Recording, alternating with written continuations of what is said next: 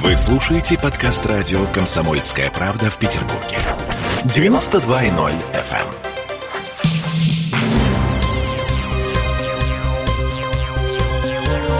Темы дня.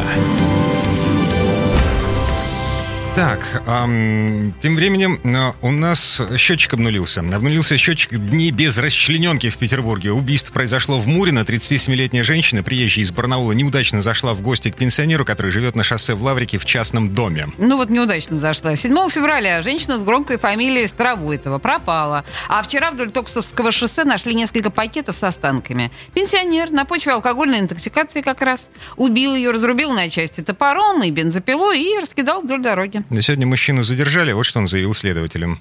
Мне нужно было бы на улицу выйти, выйти подышать воздухом. А я, я так остановился, ну, ударил ее. Ну. Как наносили удар? Кулаком. Нанес удар кулаком.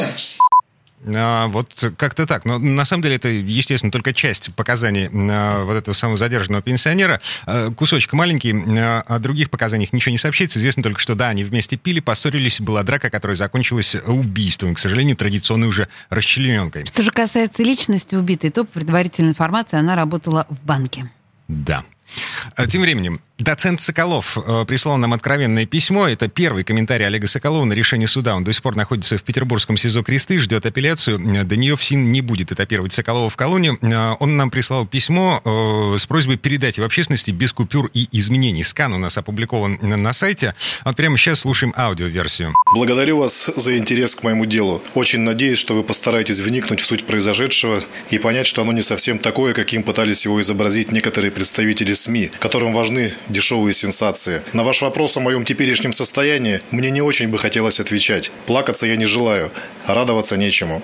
Зато по поводу прошедшего суда хотелось бы мне сказать. Я прекрасно осознаю, что за преступление надо отвечать по закону и что мне положено наказание. Более того, я сам желаю быть наказанным, дабы искупить содеянное перед своей совестью. Но преступление преступлению рознь, и наказания за них полагаются различные. Как легко было изобразить, как садиста и маньяка, искренне влюбленного честного человека, который был предан своей возлюбленной, которая, совершив измену, о которой я тогда ничего не знал, переродилась, стала изводить меня дикими скандалами, оскорблять моих любимых детей от предыдущего брака. И довела меня этой тотальной агрессией до бешенства.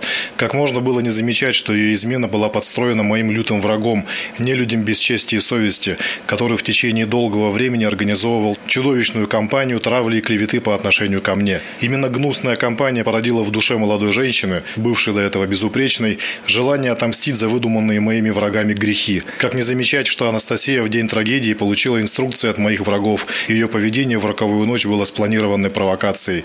И много-много другого, что не хотели видеть пристрастные люди. Здесь нужно отметить, что суд, э, да, учел психологическое состояние, да, учел давление э, на Соколова, э, вот, но ничего этого э, на самом деле не было признано определяющим. Темы дня.